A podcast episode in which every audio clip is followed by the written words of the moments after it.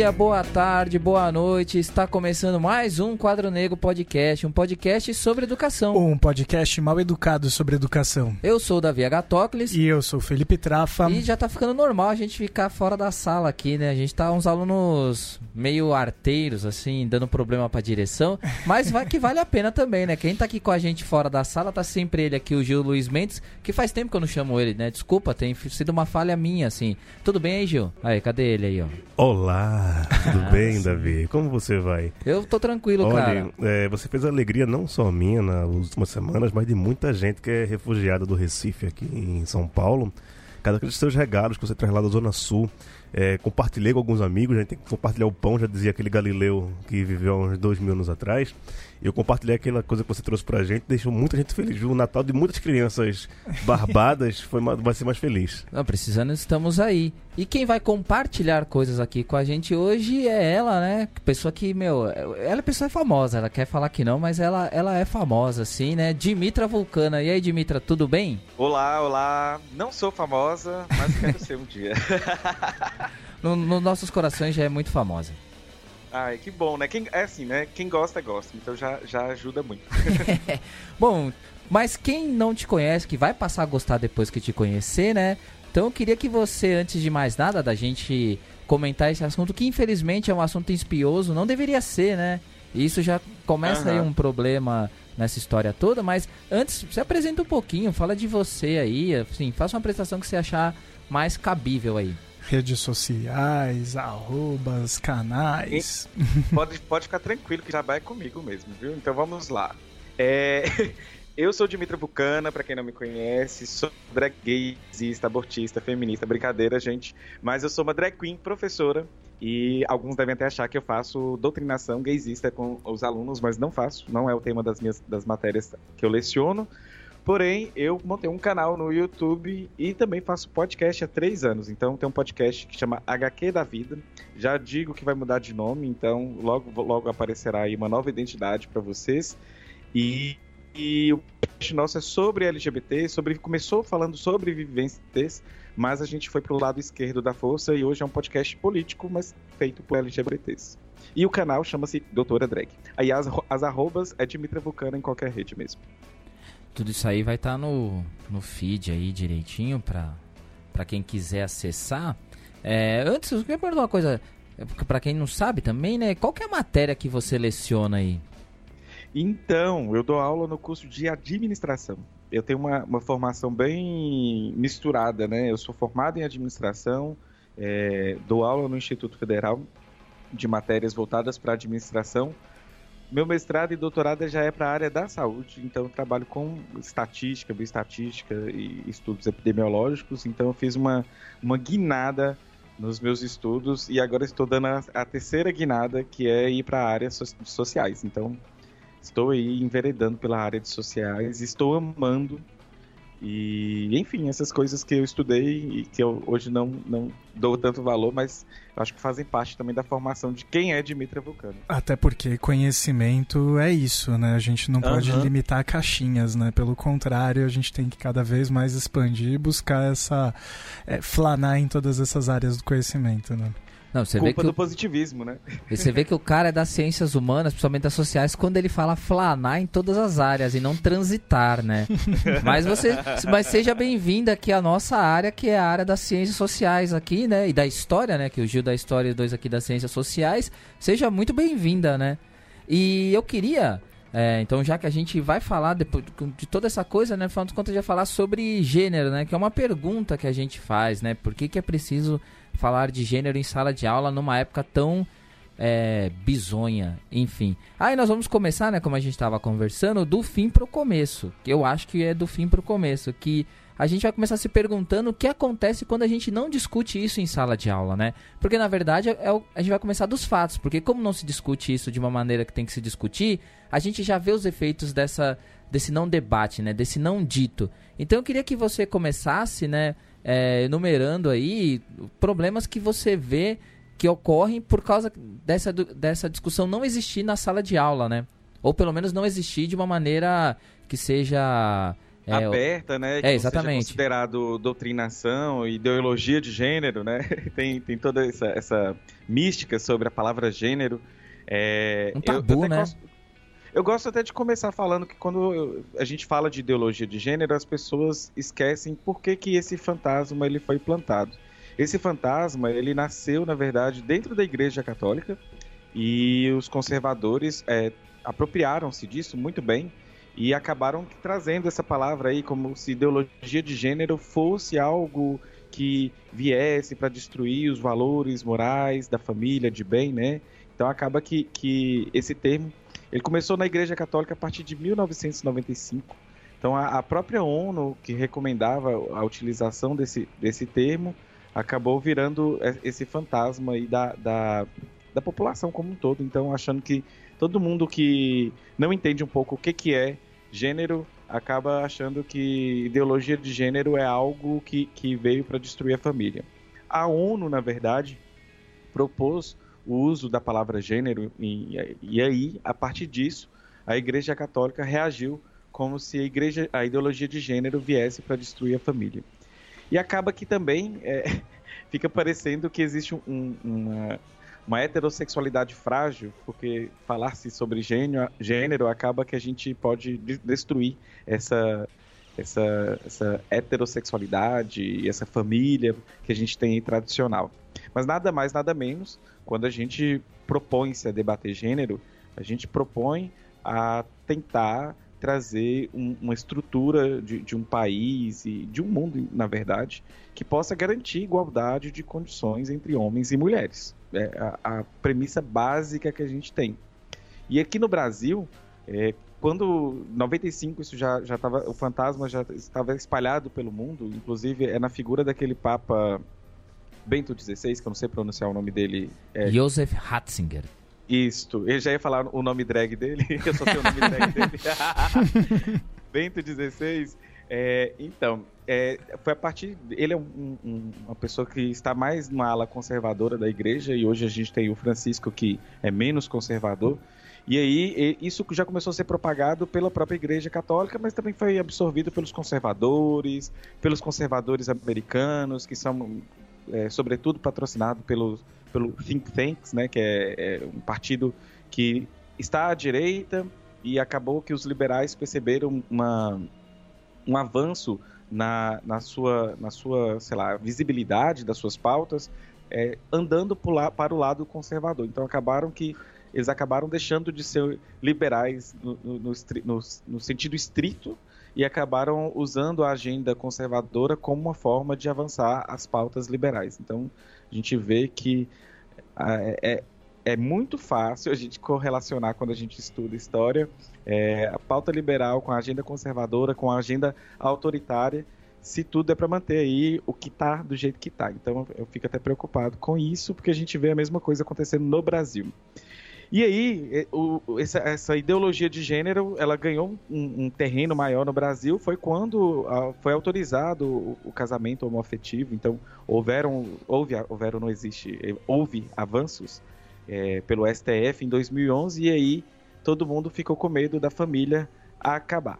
Então, acaba que a gente tem aí toda uma, uma construção dentro do Brasil, né, que veio com o avanço das pautas LGBTs e todo mundo achou que crianças iriam. É, gente, eu vou, é, eu vou descrever literalmente o que é dito, e não é que é o que é, é, as palavras corretas, né? Não são as palavras corretas. A gente coloca então, um aviso sonoro aqui de, de cuidado. Cuidado. então, crianças vão mudar de sexo, né? E aos seis anos. Nós temos aí o kit gay, mamadeira de piroca. Olha o tanto de, de, de, de informações que foram propagadas e como que isso entrou no imaginário muito fácil das pessoas, inclusive no imaginário de pessoas à esquerda que não estavam dentro do debate. Assim, ah, mas como é que é isso? Assim, é lógico que pessoas mais à esquerda estavam pelo menos abertas a entender, mas não entendiam também. Então, para você ver como que isso é, colou bem, então ficou assim, deu uma amálgama muito boa na sociedade do nosso viés conservador. E aí, nós temos a educação como uma forma de combater a, discrimina a discriminação e a, a, a todo o que existe né, em relação à identidade de gênero e sexualidade. A educação ela, ela faz parte disso, ela está no PNE que, que vigora de 2011 a 2020, então essa, essas questões elas iriam ser debatidas dentro do PNE em nível nacional é, de 2011 a 2020, só que é, houve uma pressão em 2014 e tiveram que tirar a, a palavra gênero do PNE. E aí, em 2017, pouco tempo atrás, o termo já não entrou na base nacional é, curricular, ou seja, a BNCC. E quem quiser entender um pouco a BNCC, tem um vídeo meu e um podcast com o Fernando Cássio, que, que tem um livro é, só sobre a, a, BNCC e sobre todos os problemas que existem na BNCC. Na verdade, existem todos os problemas envoltos na educação no Brasil como um todo.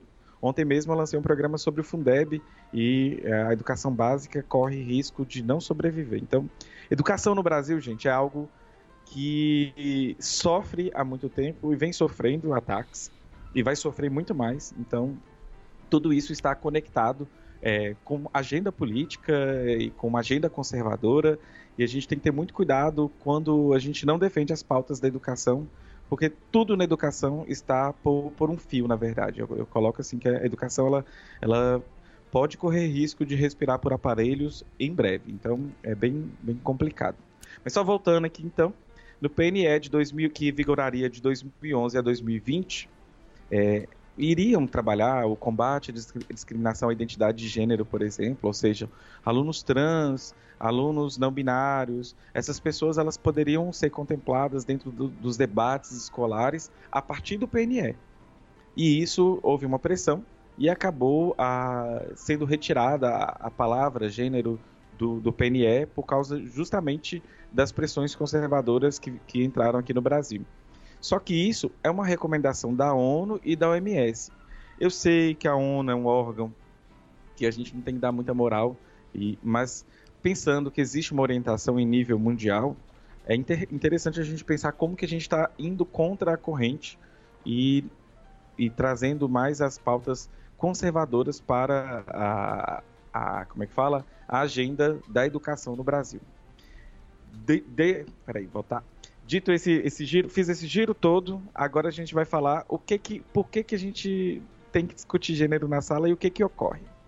Quando a gente não discute gênero na sala, a gente cria alguns problemas que são estruturais na sociedade. Acho que o primeiro problema que a gente pode falar muito é sobre a questão até de, de violência de gênero, violência sexual. E quando a gente pensa isso, a gente pensa, nossa, é, esses, essas violências elas vão ocorrer no ambiente escolar ou fora do ambiente escolar. Na verdade, essas violências elas ocorrem dentro do ambiente familiar.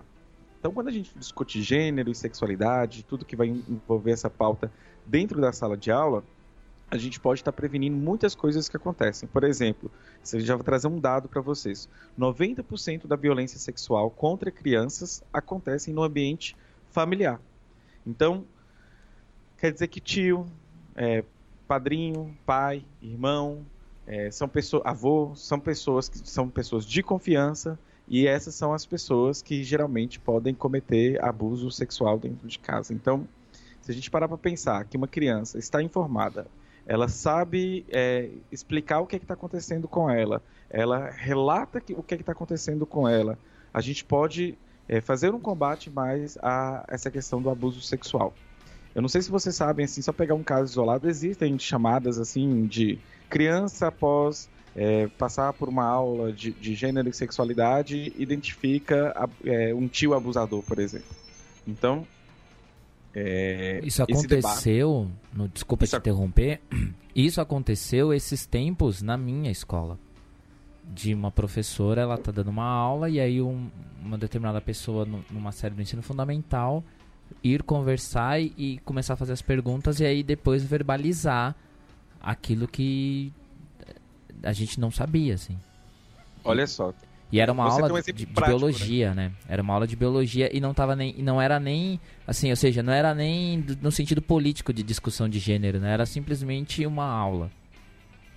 Olha só, é, sem doutrinação, né? O que a direita falaria. É, outra coisa que eu acho importante a gente pensar sobre discussão de gênero é que toda vez que a gente pensa gênero, a gente pensa muito em feminismo. E, e, lógico, a gente tem um movimento aí de mais de 100 anos de feminismo, mas os homens esquecem de qual é a responsabilidade que eles têm na sociedade enquanto homens e qual é a, a visão de masculinidade que a gente deve construir. Só para as pessoas entenderem, né? Eu sou drag queen, mas tirei a peruca, eu sou um gay cisgênero. Então, eu, eu estou no bolo e, e a gente tem que pensar a nossa masculinidade. Pensar masculinidade e pensar masculinidades saudáveis é um debate importantíssimo, porque os homens eles não estão sabendo lidar, por exemplo, com o avanço da, da forma como as mulheres enxergam as questões de gênero na sociedade.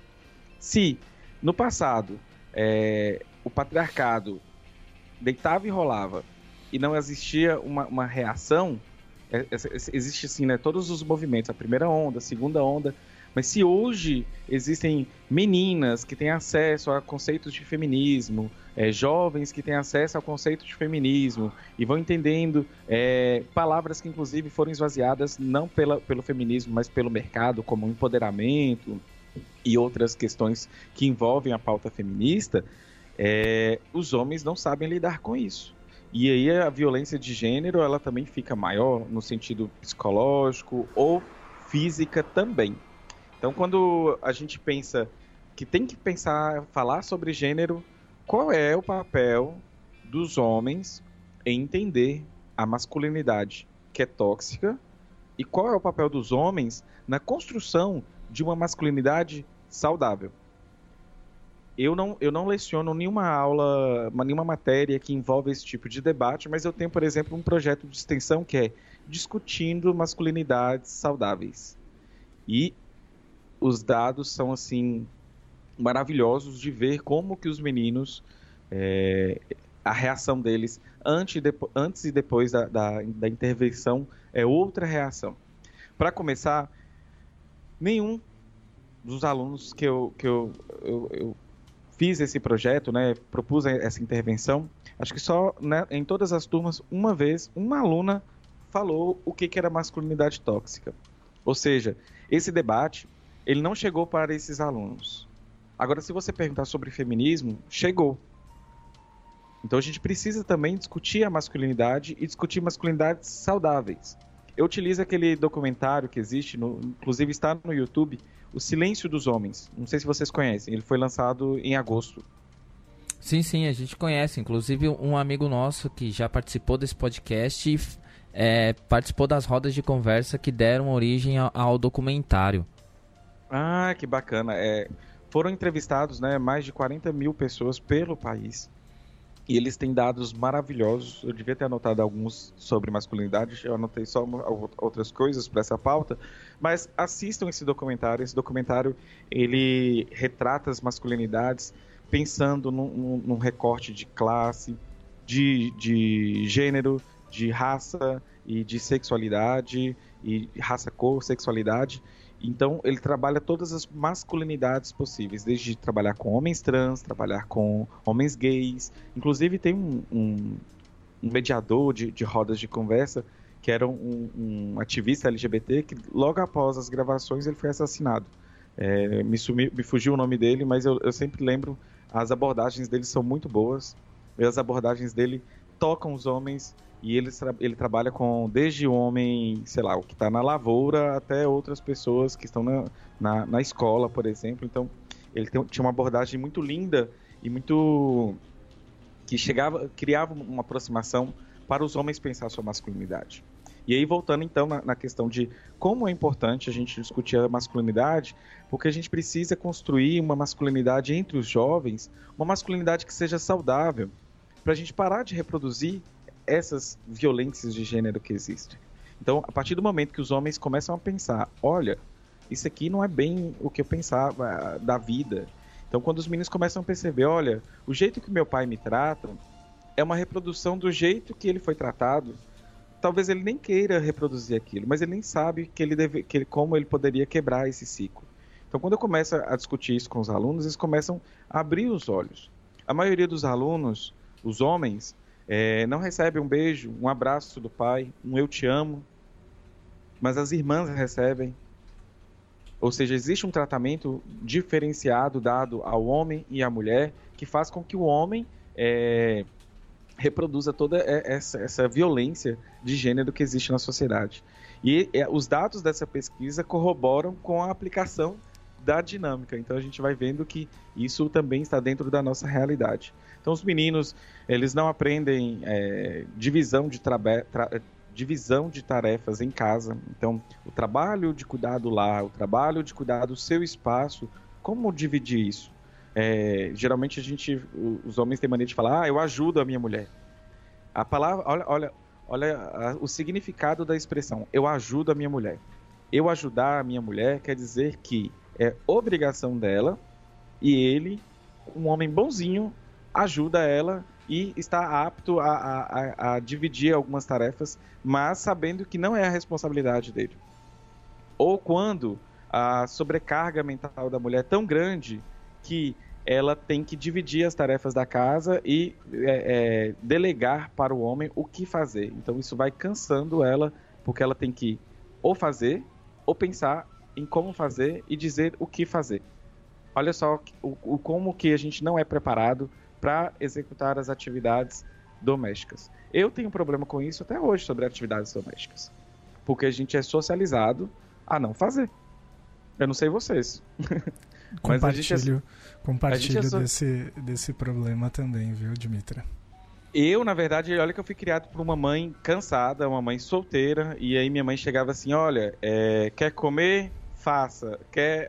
E ainda fui criado dessa maneira. Chegava o final de semana, minha mãe colocava eu para fazer o almoço da família. E aí, modéstia à parte, eu comecei a cozinhar muito bem por causa disso, né? Ou seja, uma necessidade. Mas minha mãe, todo aquele trabalho de reprodução social que é dado só para mulher, é, para quem não sabe, esse debate sobre reprodução social, numa visão marxista, é muito bom vocês lerem, por exemplo, de uma forma simples, aquele livro lançado pela Boitempo, Feminismo para os 99%. Então lá explica toda essa carga de trabalho que as mulheres têm de reproduzir seres humanos para produzir produtos. Porque é isso que o capitalismo quer. E aí a gente vai pensando toda essa carga que tem para as mulheres e os homens ficam aí, bonitões, achando que o, o, a função social dele é só ser o provedor na sociedade.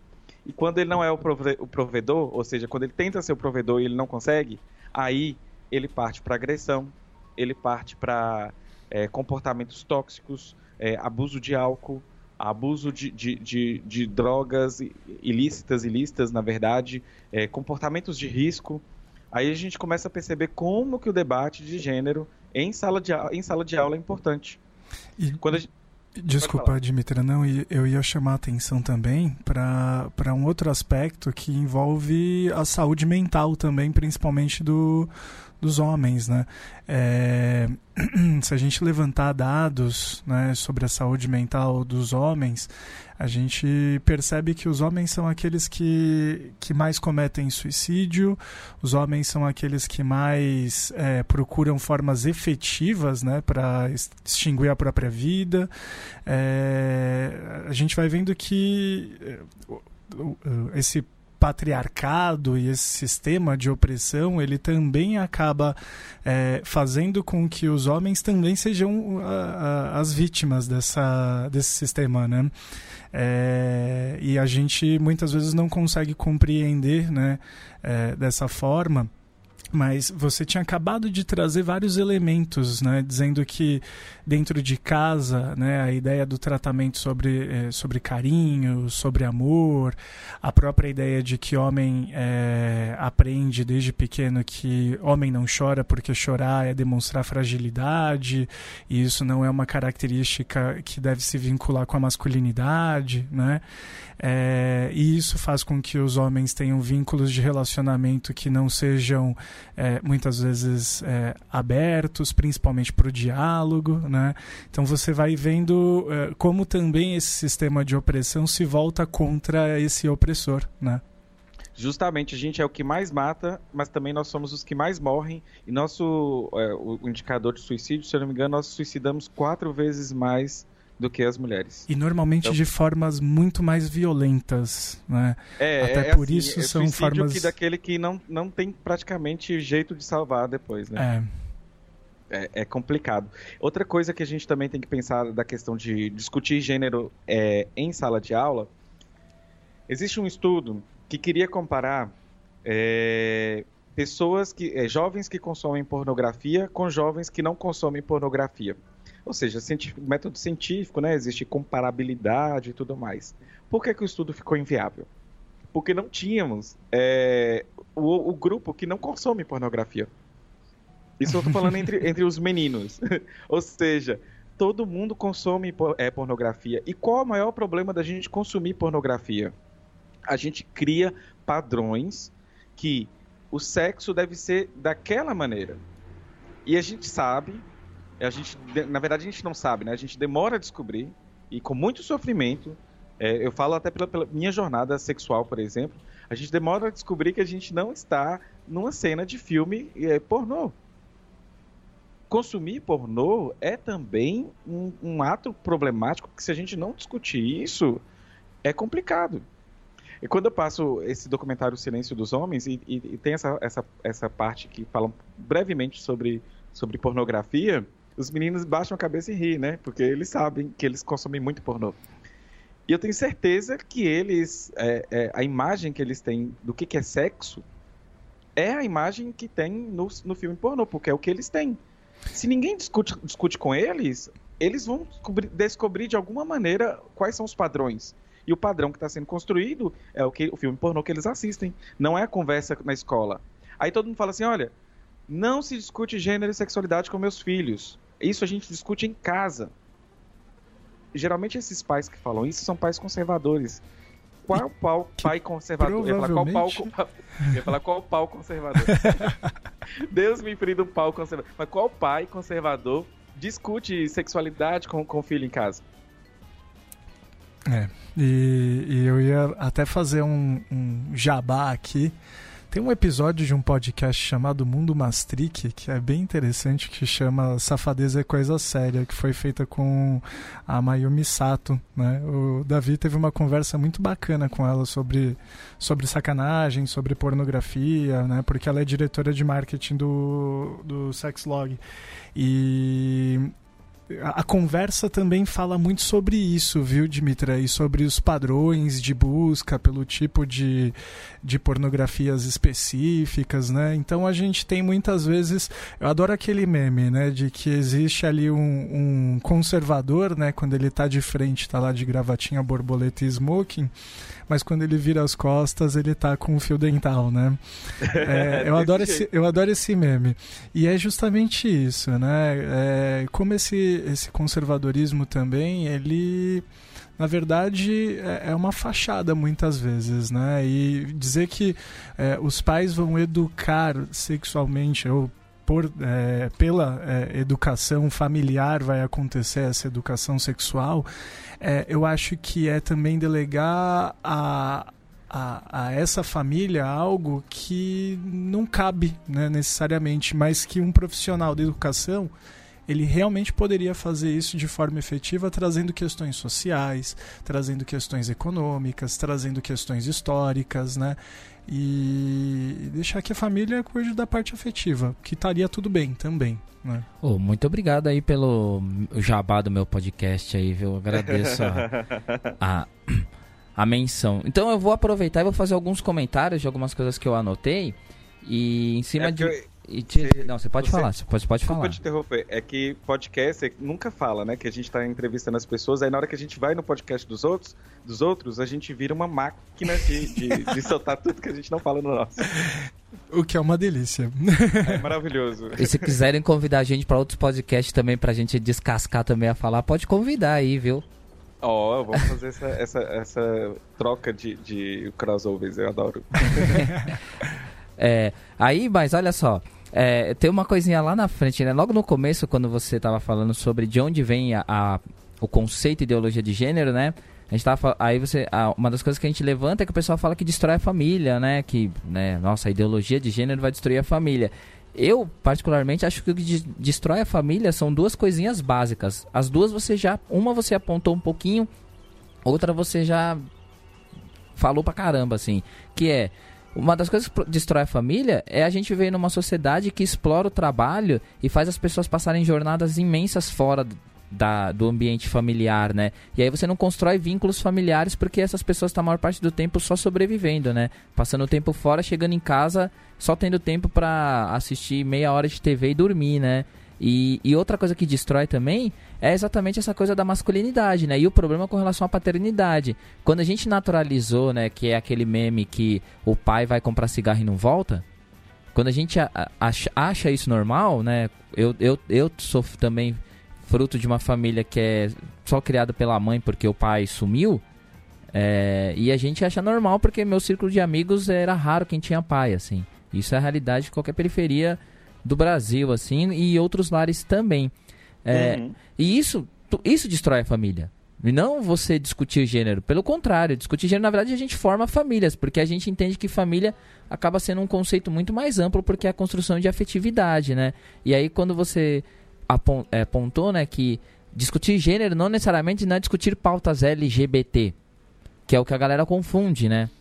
A galera acha que discutir gênero é só isso. Na verdade, é a ideia do papel de gênero que inclusive é o tema de sociologia do primeiro ano do ensino médio, que a gente discutiu o que é formação de papel de gênero, né, que é essa coisa de, das representações sociais, Como construção cultural, que é uma coisa, que é um debate muito amplo. E aí eu queria, né, falar uma coisa que assim, quando lembra quando você falou que é a questão do, das tarefas em casas, né? Tem uma uhum. coisa que professor faz muito e que não é elogio e que às vezes quando você fala isso, você passa por chato na sala de aula, né? Que é assim que é, por exemplo, alguma alguém traz alguma coisa para comer e geralmente são as meninas, né, que trazem coisa para comer que elas fazem, porque são elas a maior parte do tempo que aprendem as tarefas domésticas. E aí o professor sempre solta aquela, né? Olha, essa daí é para casar, hein? Ou você tá pronta para hum, casar, hum. né? E aí um dia tava falando isso e eu falei que era errado. E aí falou, ah, mas você não, não pode elogiar a aluna? Eu falei, mas você não tá elogiando ela. Elogiar e você fala, nossa, tipo, isso aqui tá muito gostoso, meu. Tipo, me dá um quilo disso aí agora eu vou comer tudo sabe? Agora você falar que é para casar, você tá colocando como é, enfim, é o papel dela é, fazer isso, né? Sim, é, é aquela coisa do que, do, do que tem que se fazer. E para você ver, né, como essa coisa do gênero é, né? É, inclusive ontem isso aconteceu comigo, né? Estava na sala e a gente estava tendo um trabalho e acabou o trabalho. Né, acabaram o trabalho e ficaram conversando. E como eu sempre faço, porque eu sou muito besta, acaba os trabalhos, a gente começa a conversar e a gente vai falar de tudo, de um monte de coisa. E aí, em um determinado momento, o menino pegou e falou sobre as meninas do bairro, né? Que, é onde a gente dá aula lá, e as meninas dos outros bairros. Aí, aí o resumo dele é que as meninas do bairro são putas, então as meninas dos outros são melhores. E aí eu falei, mas eu falei, mas por quê? O que, que é puta pra você, né? Aí falou assim: ah, é uma menina, né? Tipo, desculpa se alguém tem um problema com falar isso, tá? Mas quem ouviu o quadro ser que já tá acostumado. Ela falou assim: ah, porque é aquela que senta aqui, senta lá, né? Senta em todo lugar. E eu falei: aí uma menina, né? Que né, falou assim: mas e qual que é o problema? É, se, se, ela vai sentar onde é melhor para sentar. Né? E aí eu, eu casquei de rir, assim, porque foi muito engraçado. E aí ele ficou, não, mas por que não pode, não sei o quê. Aí eu virei, aí eu virei até brinquei assim, falei, nossa, cara, sempre dizem que os mais jovens são cabeça mais aberta que os mais velhos. Onde é que você tá com essa cabeça, meu? É, e aí a gente começou a debater sobre isso, assim. Não tava é, na matéria, não tava na no momento específico para isso. Mas a gente acabou puxando uma conversa que a sala inteira começou a falar numa loucura, assim, eles comentando e dava opinião e começava a debater. É, é esse tipo de coisa que a galera tem medo. Porque se a gente ficar ali numa escola que vai ficar pensando em produtividade, isso é totalmente antiprodutivo, né? No, no olhar isso não gera índice. É, no olhar Tabata Amaral da coisa, Exato. assim, né? Do, do, Fundação Lemans e afins. É, o que a BNCC, por exemplo, não contempla. Mas eu acho que isso é muito pedagógico. Eu, particularmente, se alguém perguntasse para mim, na verdade a aula foi aquilo. Não foi o que eu passei de atividade, que foi uma parte mínima, assim. E, e quando a gente limita essas coisas ao que, por exemplo, a gente estava falando né, sobre o que, que a BNCC coloca como que tem que ser trabalhado e que não ser trabalhado, como o Fernando Cássio já falou aqui, inclusive, no episódio nosso, é, a, a, gente realmente vai empobrecer e vai continuar tendo uma sociedade que vai ter um monte de cara que é, é, é uma besta enjaulada, né? Por dentro, assim, que é uma pessoa querendo falar sobre um monte de coisas e que não vai ter espaço para falar. Eu, particularmente, não consigo acreditar que as pessoas acham que esse é um modelo interessante de sociedade. Enfim, falei muito. Não, eu adorei, porque é, é, bacana porque você também, dentro da pauta aqui, a gente está assim, como construir esses espaços para discussão. Então é, é importante a gente trazer esses debates para a sala de aula. Eu, eu inclusive, assim, não sei. Eu fico. Eu, porque no, no, meu campus tem muito, muito professores bolsonaristas e, e os ataques eles estão ficando mais intensos agora porque é, eles saíram muito do, do, do esgoto que eles estavam, assim, sabe? Então é, a forma de abordar e de criar essas discussões, a gente também tem que pensar é, de uma forma que a gente se proteja dessas pessoas agora, porque tudo vai cair dentro de, um, de uma super exposição. A gente tá aí, tem um presidente que fala que pode filmar a gente em sala de aula. Então, eu tento muito assim, quase um robozinho. Eu entro em sala de aula para falar do meu tema, fico dentro do meu tema ali quadradinho. Porém, é, ainda acha espaço para extensão e pesquisa, e aí nesses espaços eu tento construir. O ruim que sobrecarrega a gente. A gente vai criando ali, né, outras demandas dentro da escola. Terça-feira mesmo é um dia que eu fico o dia inteiro dentro da escola, de manhã, tarde à noite, por causa desse projeto. Mas é um projeto que eu acredito. E é um projeto que eu vejo resultados. Então acaba que esses dias os alunos falaram assim: olha, adorei, muito massa mas eu só quero te fazer uma pergunta, professor. Que dia que você vai fazer essa mesma dinâmica com os professores e os técnicos administrativos? é uma, uma pergunta justa, né? Eu dei aquela engolida, falei, é, realmente. E eu passei essa demanda para a diretora, porque se os alunos estão falando, é porque eles estão precisando. Quando eu faço as dinâmicas sobre masculinidade e tudo mais, eu pergunto, por exemplo, tem algum aluno gay, alguma aluna lésbica, bi aqui? É, que sofre preconceito dos, dos colegas ou de nós, professores, a maioria inicialmente fala que não. Aí depois da intervenção, alguns falam: não, olha, eu estava lembrando aqui, aconteceu isso, isso, isso, isso aqui, só que é difícil de, da gente identificar que é uma, uma, uma, ação preconceituosa e é difícil a gente responder essas pessoas pela, pela né, não, não falaram com essas palavras, né, mas pela relação de poder entre professor e aluno, essas coisas às vezes eles não sabem como é, reagir de forma que não seja raivosa, igual um adolescente faria. Então, às vezes, prefere engolir aquilo do que ir para frente com, com, com a discussão e falar: olha, você está sendo preconceituoso. Isso é homofobia.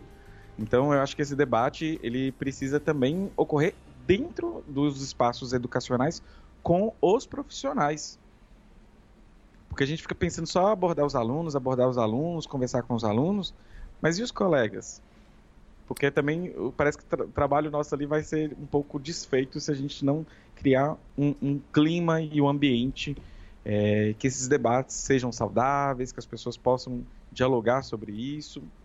Enfim. E uma eu da, acho que assim, uma das feminismo, coisas Desculpa, desculpa, Dimitri, é mais uma das coisas que, que os alunos frequentemente, né, é, falam é justamente isso, que às vezes é, dentro de uma, de uma escola você tem um ou dois professores que, que tentam construir né, esse espaço de respeito, né, de acolhimento e de, de, né, é, de produzir uma reflexão a respeito desse tema, né, mesmo que só através de práticas, né, demonstrando né, é, por exemplos, mas muitas vezes outros professores reproduzem né, e reproduzem como é, piadinha ou fazem é, comparações e, e, acabam, na verdade, incentivando né, que, que esse ambiente, e, e esse é o grande problema, né, o educador incentivando que o ambiente seja um ambiente de construir estereótipo, de construir relações preconceituosas, né, de inferiorização de indivíduos por né, qualquer que seja a razão, e muitas vezes quem está quem tá estimulando isso são os professores. Então, na verdade, esse trabalho tinha que ser um trabalho que tinha que cascatear, né? ele tinha que começar mesmo é, entre os profissionais, até para que se reconheçam né, enquanto é, promotores desse tipo de. Né, é quem promove esse tipo de, de problema na relação entre os estudantes, muitas vezes. Né? Nossa, é, é eu acho que isso tudo se a gente não pensar é, nessa dinâmica desses espaços educacionais e como que ocorre essas relações entre os alunos e como que isso é reproduzido, eu acho que a gente não avança. Uma coisa que eu percebo muito é que a gente começa a se sentir velho dando aula porque a gente começa a perceber como que, que a sociedade avança mesmo que tem hora tem uns backlashes, é, o, o, espaço educacional que eu estudei é totalmente diferente do espaço educacional em que eu trabalho.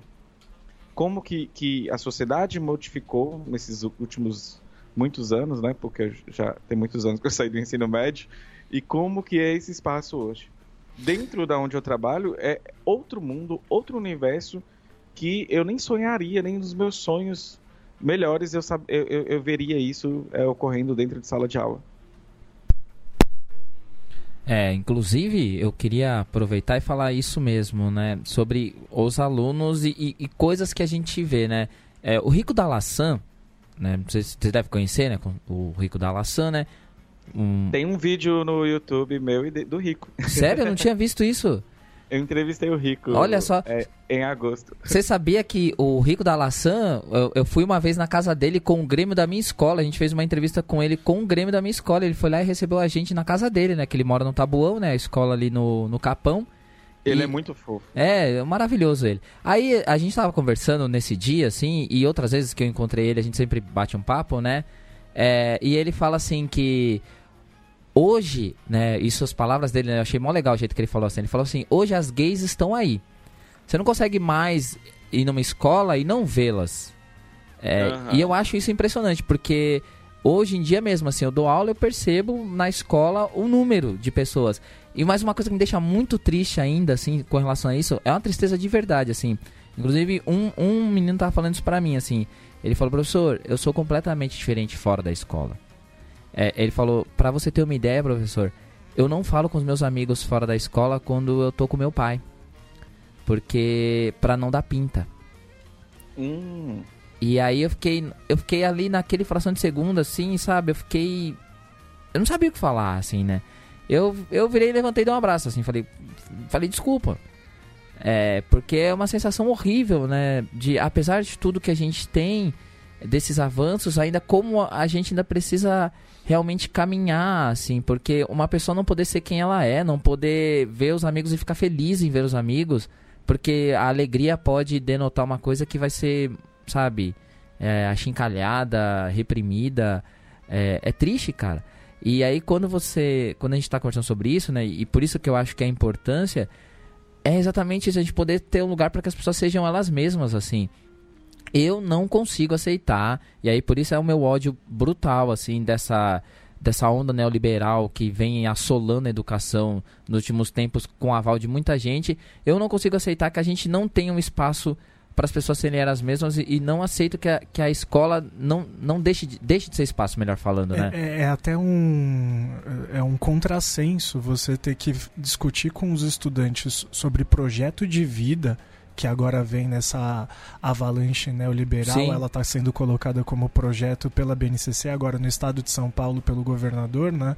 É, você tem que discutir isso, vai ser uma matéria, uma disciplina dentro do, do da grade curricular, projeto de vida, e você não dá oportunidade para que essa pessoa possa é, viver. É, viver e ser como ela é e como ela gostaria de ser reconhecida pelos outros, né? E ao mesmo tempo o nosso governador, junto com esse pulha presidente, fica falando de, de escola, de militarizar a escola, né?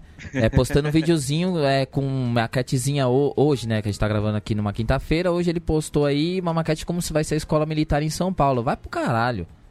Nossa, é, é, é, terrível. É... Eu fico pensando assim, como que essas escolas militares são opressoras também, porque eu conheço, meu marido já estudou em escola militar, eu já tive um amigo, e depois já foi até ficante, que estudou em escola militar e eu não, não saberia como que eu sobreviveria num lugar desse. Acho que a gente não sabe como sobreviver, né? Uhum. Porque é, olha para mim, olha para muitos professores como nós aqui, assim, que vão ser vistos dentro de uma escola militar como pessoas que são inimigos. Porque nosso corpo, e ali é, é, isso, né? Que acho que é uma coisa que a gente tem que pensar. Que eu até anotei uma frase aqui quando você falou que é, às vezes a gente precisa entrar lá e dar a nossa matéria, porque a gente vive num ambiente que está sendo violento para nós, assim, professores. E é exatamente isso, porque nossos corpos, aí ele vai muito além de se a gente se identificasse com algum gênero ou não, assim, porque é, quando a gente só no mínimo demonstra solidariedade, automaticamente a gente também já está é, correndo um certo risco, assim. E aí muitas vezes as pessoas preferem ficar na dela, não demonstrar essa solidariedade. O que eu acho errado, tem que ser o contrário. Eu acho que a gente tem que ser capaz de formar uma rede cada vez maior, e isso é um, um projeto que esse podcast tem com certeza, que é professores que são os nossos, que têm as nossas ideias e que estão querendo somar com a gente, formem um, um, um grupo de segurança cada vez maior para que toda vez não ficar nessa história de ninguém solta a mão de ninguém. Não, a gente vai soltar sim. Se precisar dar tapa na cara do outro lado, a gente vai mesmo.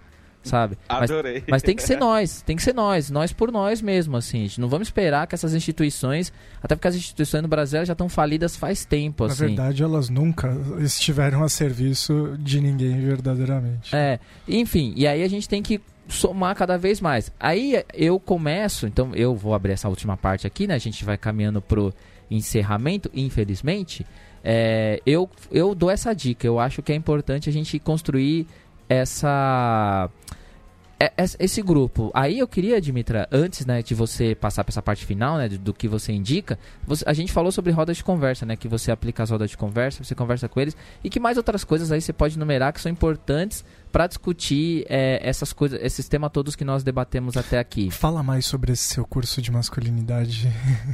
Então, Senão a gente, gente vai ficar 5 horas também, né? Mas tem que falar rapidinho. Mas olha, rapidinho assim, explicando. Esse curso eu começo é, desde trazendo perguntas para os alunos sobre essas questões que eles. como eles se relacionam com, com seus pais, é, como são suas atividades em casa. É uma coisa assim, inclusive, muito simples. Mas se você. Se as pessoas nunca pararem para refletir que, que elas reproduzem isso no dia a dia, acaba que elas nunca perceberiam. Então, como que é a relação com o pai? Como que é a relação dentro de casa, é, o que, que eles esperam de um parceiro ou parceiras e qual é mais ou menos a, a ideia que eles têm de comportamento abusivo com álcool com, com, e com sexo. E esse geralmente essa dinâmica que eu faço, eu faço com meninos e meninas, mas eu coloco tipo a, a qual é aquela igreja? Me fugiu o nome da igreja evangélica, daquela que divide homens para um lado e meninas para o outro. Pode ser Deus Amor, Assembleia. Assembleia. Então, eu fui eu nas coloco... eu fui das duas. Coitado, né? Mas aí eu coloco pra eles assim, ó, aqui vocês estão na igreja, então dividem aí, só que a igreja é de Xé. Então vão para um lado e vão meninas, meninas para um lado e meninos para o outro. E ainda tenho sempre os, as, as porques, elas sempre brincam, ah, eu vou ficar no meio então. E elas ficam mesmo, literalmente, eu posso ficar. E aí a gente senta para fazer esses debates e aí eles começam a ter uns, uns insights de como que eles se comportam e eles talvez nunca pararam para pensar. É, existe uma dinâmica muito legal e é visivelmente, esteticamente visível, né? Que é o seguinte: eu falo para. Começo pelas meninas, girando a roda, uma pessoa vai abraçar a pessoa ao lado. Aí as meninas saem se abraçando, se abraçando, se abraçando, se abraçando, né? geralmente na, na transição uma menina abraça um menino, tudo bem.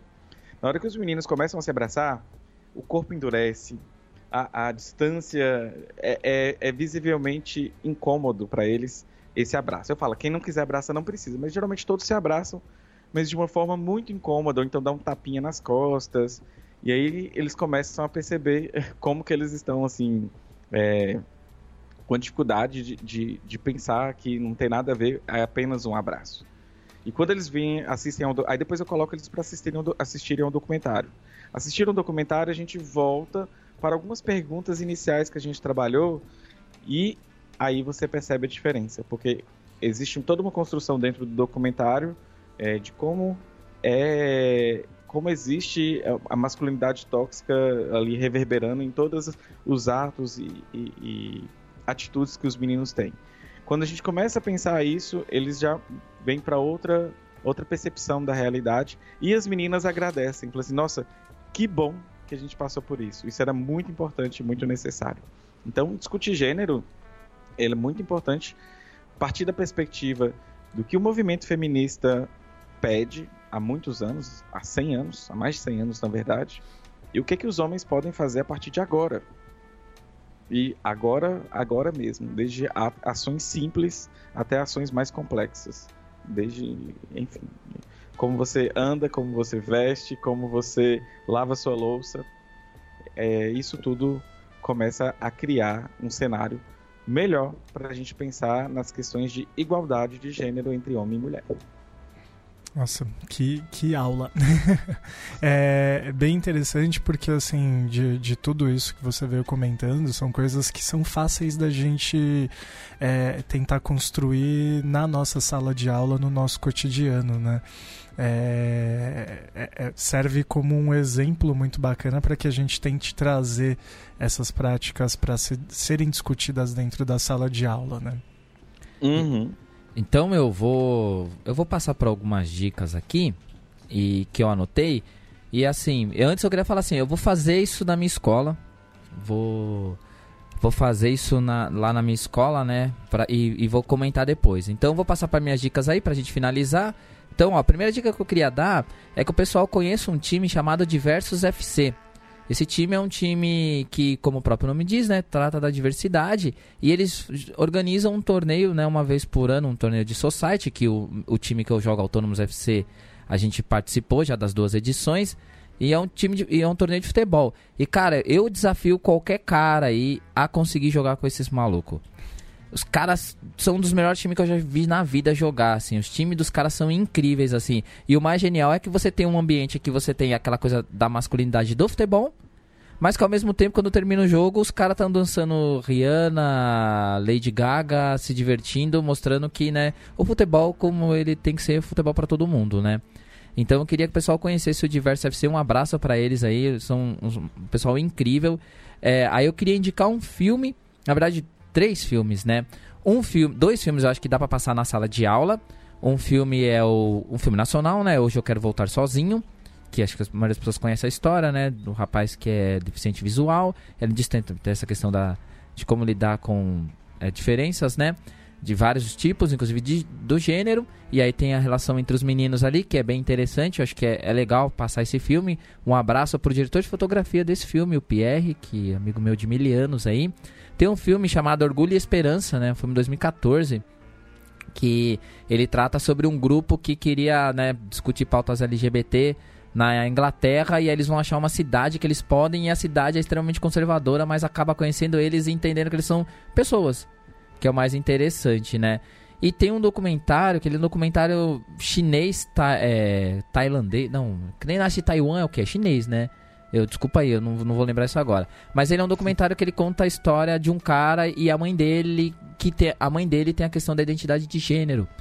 E esse filme, chama Small Talk, eu recomendo aos professores assistirem. Eu não sei, eu não consigo pensar necessariamente se dá para passar ele todo na, numa escola. Talvez alguns trechinhos deles assim, mas eu recomendo muito que os professores é, é, vejam esse documentário. E minha última dica é um livro chamado Plastic Jesus, que é da Poppy B. Bride. É, não sei se fala o nome dela correto. Esse livro, ela é muito fã dos Beatles e aí ela imagina no livro se o, o, o, o Paul McCartney e o John Lennon tivessem um caso. E aí, em cima disso, ela faz a discussão sobre como seria a aceitação disso numa banda famosa, assim. A banda imaginária lá, mas que é em cima da, da, da, dos Beatles. Acho que essas são as minhas dicas aí. Nossa, só dica boa. Tem, tem um filme que passou agora no, no festival latino-americano de cinema aqui em São Paulo desse ano. É, é um filme venezuelano muito interessante que chama Eu Impossível, é, da diretora Patrícia Ortega, que narra a história de uma de uma menina, né? Na verdade, ela vai se descobrindo, né? É, no, durante o filme é, descobrindo sua identidade de gênero, na verdade, porque era uma pessoa intersex que é, foi mutilada né, na, na, infância, ainda quando, quando bebê. Então é um filme que mostra uh, toda a agonia e todo, todo o desespero dessa descoberta, né?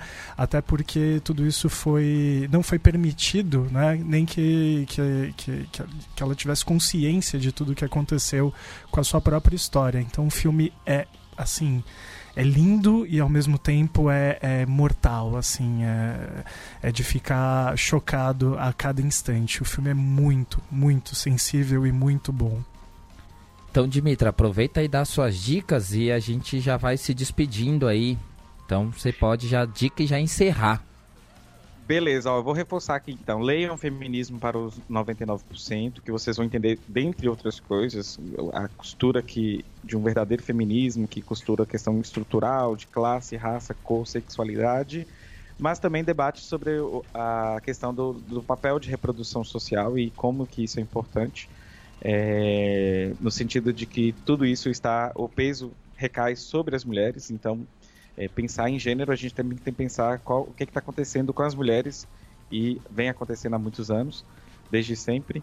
E Feminismo para os 99%, reforçar o documentário O Silêncio dos Homens e também eu queria deixar uma dica cultural que é um, um programa que tem lá no HQ da Vida, que tem um professor, não, professor não, um técnico administrativo do Instituto Federal, a dissertação dele, em plena época de, de eleições ali do governo Bolsonaro, ele fez a aplicação da, da metodologia da, da, da, dissertação dele.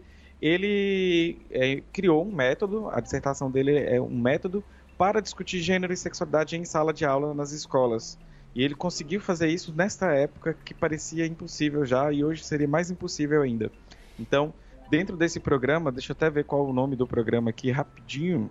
Acho que é a capa mais engraçada do HQ e menos séria que a gente fez, mas acho que ficou legal. HQ da vida é 121, né? Na verdade é o Manual para Doutrinação Gaysista. Mas não tem nada de doutrinação, gente. É só é, ele explicando o método para discutir gênero e sexualidade nas escolas. É, existe um material complementar da dissertação dele que é uma metodologia para quem quer, quem dá aula quiser aplicar a mesma metodologia, pode aplicar a metodologia. Então tem slides, tem tudo prontinho. Inclusive quem é professor aí e está querendo, é, não sabe como começar a fazer um debate sobre gênero e sexualidade, é, tá lá no HQ da Vida, os meninos devem deixar o link aqui para vocês. E dentro do HQ da Vida tem os links também desse material. Então, é, o Ivan Pedroso fez um material maravilhoso e a dissertação dele foi ótima e acredito que na tese ele vai desenvolver algumas coisas que ele não conseguiu desenvolver porque mestrado vocês sabem que adoece a gente também, né? Então ele foi até um certo ponto, mas ele queria ter ido mais e, e, mas enfim, tá ótimo, vale a pena vocês conhecerem Doutrina, Manual para Doutrinação Gaysista.